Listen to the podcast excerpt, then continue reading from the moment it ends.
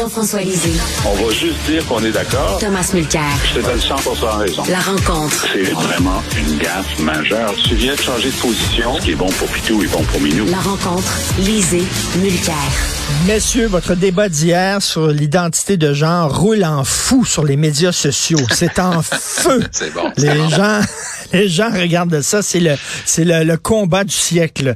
Alors, euh, on va parler maintenant d'autres sujets. Euh, Jean-François, tu veux nous parler du pétard mouillé de Justin Trudeau. Ah, C'est quand même extraordinaire qu'on est à, un moment où on apprend hier et aujourd'hui qu'il y a 10 000 itinérants au Québec, une augmentation de 44% Et la première cause de l'itinérance, c'est les évictions. Donc, le, le bout le plus laid de la crise du logement qui provoque le fait que des gens, parfois des familles, euh, n'ont plus de toit. C'est une responsabilité gouvernementale, fédérale, québécoise, municipale, de faire en sorte que tout le monde ait un toit. Et de toute évidence, on échoue collectivement à cette tâche-là. Et euh, on nous a annoncé que pour son grand retour euh, d'Inde, euh, le, le, le, premier ministre allait faire une annonce très importante sur le logement hier, en marge de son caucus. Et donc, on était là, euh, vraiment, enfin, enfin de l'action. Et il nous a annoncé que dans le programme déjà annoncé il y a deux ans, il allait mettre 75 millions dans la ville de London. Euh, OK, ça, c'est, ça, ça doit être l'amuse-bouche, ça doit être juste pour nous mettre en train. Non, c'était la totalité de l'annonce. Hein? Mais, je veux dire, c'est incroyable. Alors, euh, puis, je dis, mais là, est-ce que vous vous rendez compte de ce qui est en train de se passer dans les villes canadiennes? Est-ce que vous vous rendez compte que l'avenir est à San Francisco? San Francisco, là, maintenant, c'est une ville d'itinérants où les, les, les, euh, les magasins du centre-ville ferment parce qu'ils ne veulent pas, ils n'avaient pas choisi de vivre dans une ville d'itinérants. C'est pas la faute des itinérants, là. C'est la faute de la crise. Mais, mais je pense que ça devrait nous dire qu'en aucun cas on doit se rendre là et qu'il faut absolument agir de façon structurante pour renverser la tendance qui est en train de, euh, de créer de la misère et de créer et, et de dégrader le tissu urbain. Wow, c'est être complètement déconnecté, cet homme. Qu'est-ce que tu en penses? Euh, je suis beaucoup plus indulgent que, que Jean-François et je vais te dire pourquoi. Okay. Euh, quand Trudeau a fait son, sa réunion de son conseil des ministres à l'île du Prince-Édouard il y a quelques semaines, c'était très frustrant de l'entendre aller devant les micros, puis chaque phrase commençait avec « on va continuer de faire ce qu'on fait ». Là, à travers le Canada, les gens hurlaient « hey, il n'y a, pas de logement, les jeunes, la jeune génération, même s'ils jouent par les règles, ils respectent tout, ils travaillent fort, ils vont à l'école, ils peuvent plus espérer être propriétaires d'une maison. Est-ce que tu te rends compte de la situation? Mais on a compris hier, parce que si on écoutait toute l'annonce euh, de, de London, c'était 2000 logements, c'est bien à London, tant mieux. Mais le CMHC, l'organisme responsable du logement au niveau fédéral et surtout responsable d'assurer les, les, hypothèques, dit que ça nous prend 3,5 millions de logements au Canada d'ici la fin de la décennie, c'est-à-dire d'ici 2030. Ce qui veut dire en clair, Richard, si on fait les mathématiques là-dessus, que ça prendrait quasiment une annonce comme celle de London tous les jours pour les sept prochaines années. Ce qu'il y a dans le programme que Trudeau a bel et bien annoncé lors de la campagne de 2001 et pour lequel il a bel et bien alloué des budgets en 2022, c'est des milliards et des milliards et des milliards de dollars pour le logement. C'est planifié, c'est là. Leur frustration, c'est que, évidemment, personne ne se rend compte. Ils, sont un peu l'auteur de leur propre malheur, mais au moins, ils commencent à sortir de leur torpeur d'été, puis il, a du temps pour rétablir les choses. Euh, écoute, Jean-François, aux États-Unis, il y a des voix qui s'élèvent pour demander à M. Biden de céder sa place. Euh, le Washington Post, c'est pas rien, euh, très pro-démocrate, très pro-Biden. D'ailleurs, c'est, je pense, l'éditorialiste préféré de Biden, Ignatius, qui a dit, M. Biden, cédez votre place. là, je fais un parallèle ici. Est-ce que tu penses qu'il va y avoir des, des voix qui habituellement appuient le Parti libéral fédéral, qui vont demander très poliment à M. Trudeau de ne pas se présenter aux prochaines élections? Il y a déjà deux députés qui ont indiqué sous le couvert de l'anonymat que si ça continuait comme ça pendant quelques mois, c'est-à-dire que Poiliev soit 10, 12, 14 points d'avance, il faudrait qu'il se pose la question. Alors ça, c'est le signe avant-coureur. Euh, la, question, c'est euh, pour Biden, le problème, c'est qui le, qui le remplacerait? Est-ce que son remplaçant serait, serait meilleur? C'est pas certain. Mais au Canada, euh, les libéraux ont un chef de rechange, c'est Mark Carney.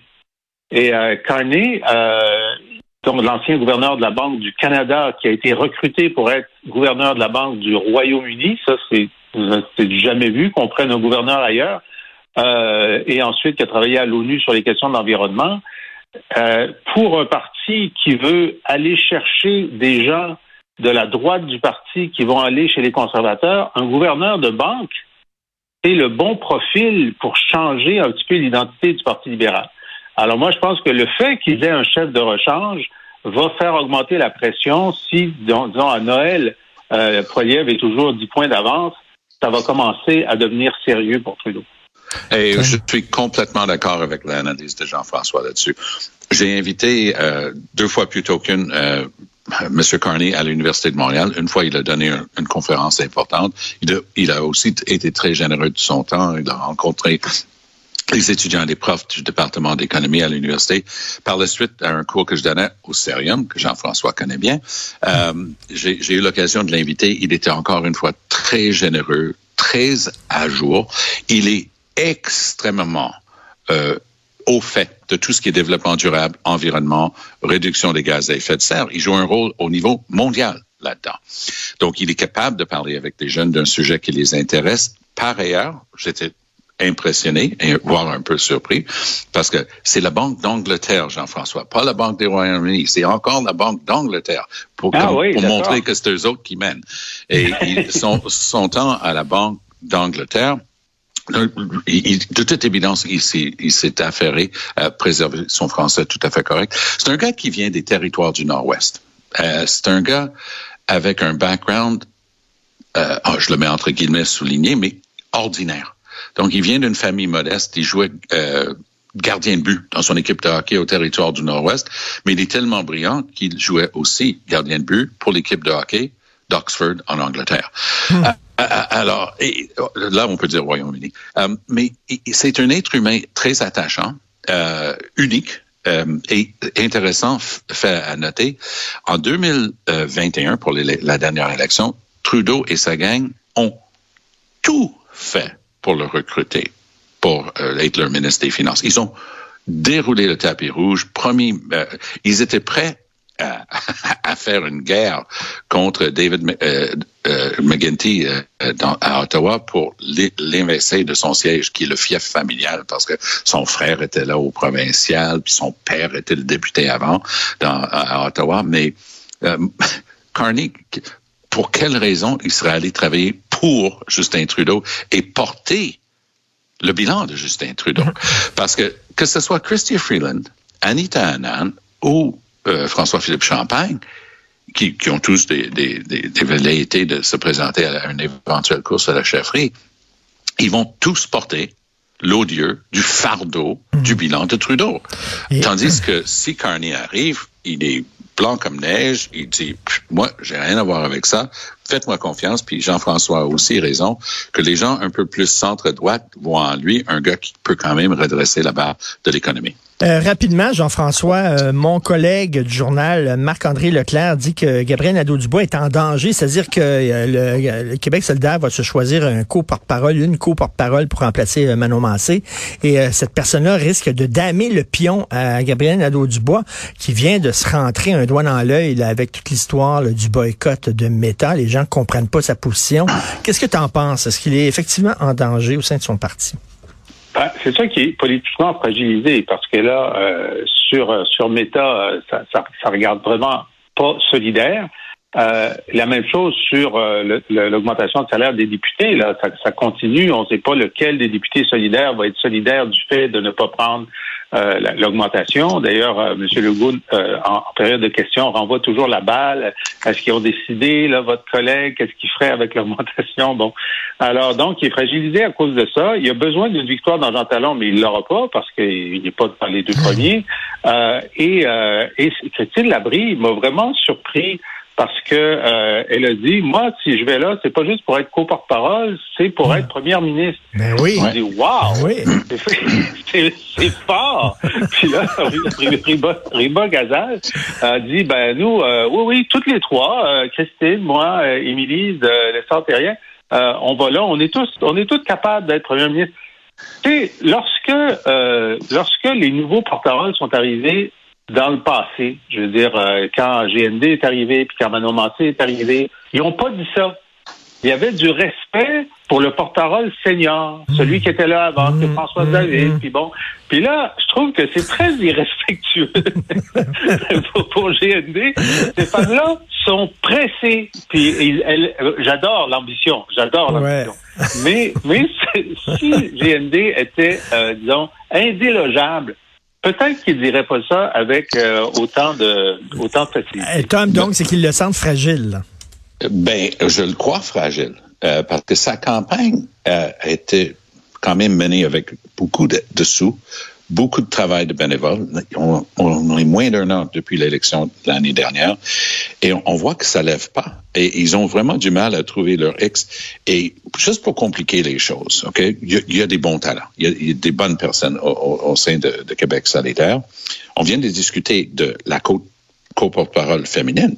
Mais est-ce que je peux me permettre de dire que lorsque viendra le temps, parce que ça se discute tout ça, eux, eux c'est pas comme les autres partis. Tu es là quasiment vita, ad vitam aeternam. Leur, structure est plus compliquée que les autres partis. Moi, je veux te dire une chose. Si jamais tu as eu, tu n'as pas encore eu l'occasion de rencontrer, de discuter avec Guillaume Clich-Rivard, Ri- euh, Richard, fais-toi-en une obligation de de t'asseoir avec, de prendre un café avec. Ce gars-là est remarquable. Il a un entre-genre et voire un charisme que j'ai rarement vu dans ma longue carrière politique et publique. Wow, Et c'est le genre de personne qui ferait pas les gaffes et les motus de GND. Et GND est, un gars affable, il, il a énormément de confiance en lui, euh, mais qu'est-ce qu'il a fait là? À part les carrés rouges, là, dans la vraie vie, là, qu'est-ce qu'il a fait?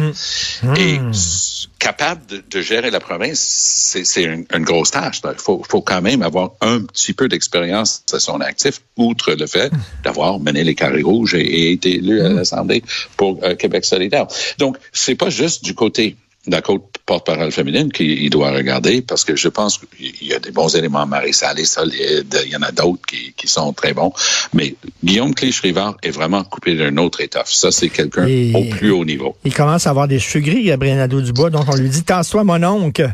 Euh, Jean-François, l'ombre de Jean Charret plane sur les documents secrets du nom. C'est quoi ça? Oui, ah, c'est très intéressant parce que donc euh, euh, il y a eu cette enquête euh, du juge Grenier sur des contributions illégales du camp du non au référendum de 95.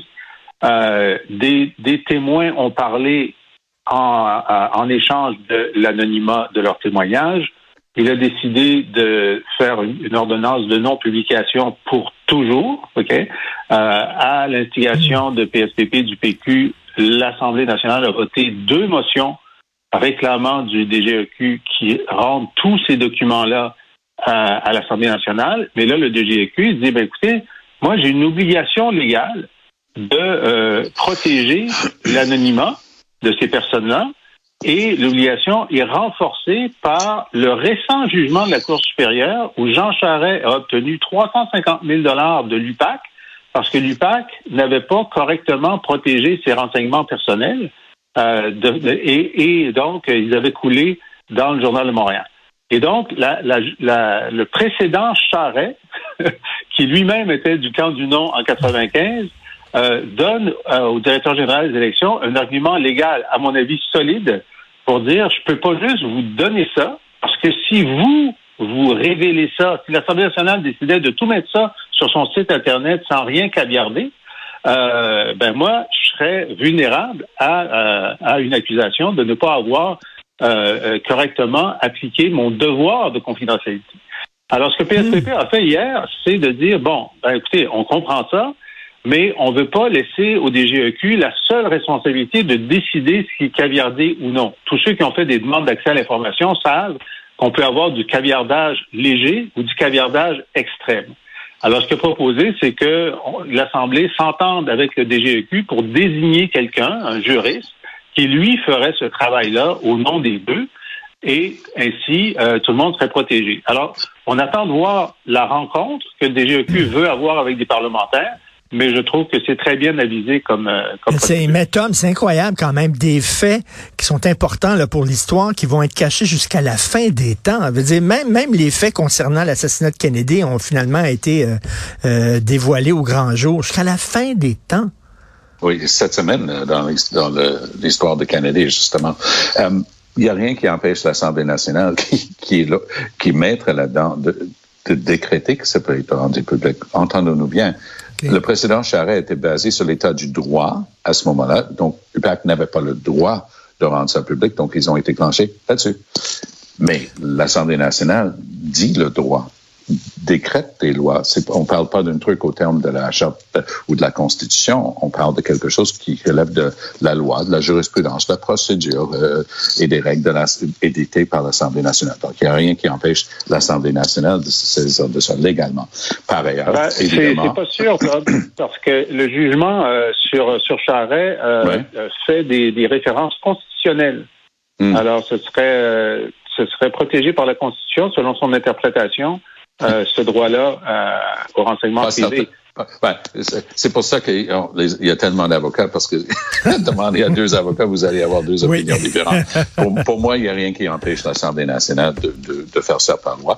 Par ailleurs, si, tant qu'à y être, puisque le DGE a toujours les 5426 bulletins de vote qui ont été décrétés dans ma circonscription comme étant non conformes et qui ont été rejetés.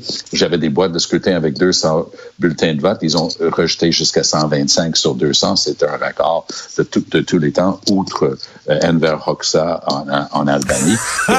moi, je demande, moi, j'appuie totalement la demande de rendre uh-huh. public tous les documents du juge euh, Grenier. Par ailleurs, je souhaite qu'en même temps, on rend public et qu'on fasse des photocopies de l'ensemble de ces bulletins de vote pour que les gens comprennent ce qui s'est passé. Moi, je suis d'accord, tu t'en parles tellement depuis 80. Moi, je veux qu'ils te les envoient dans ta cave le plus vite possible. Parfait. Je suis prêt, à, je suis prêt à les transporter avec toi. Merci à vous deux. À demain. Bonne journée. Salut.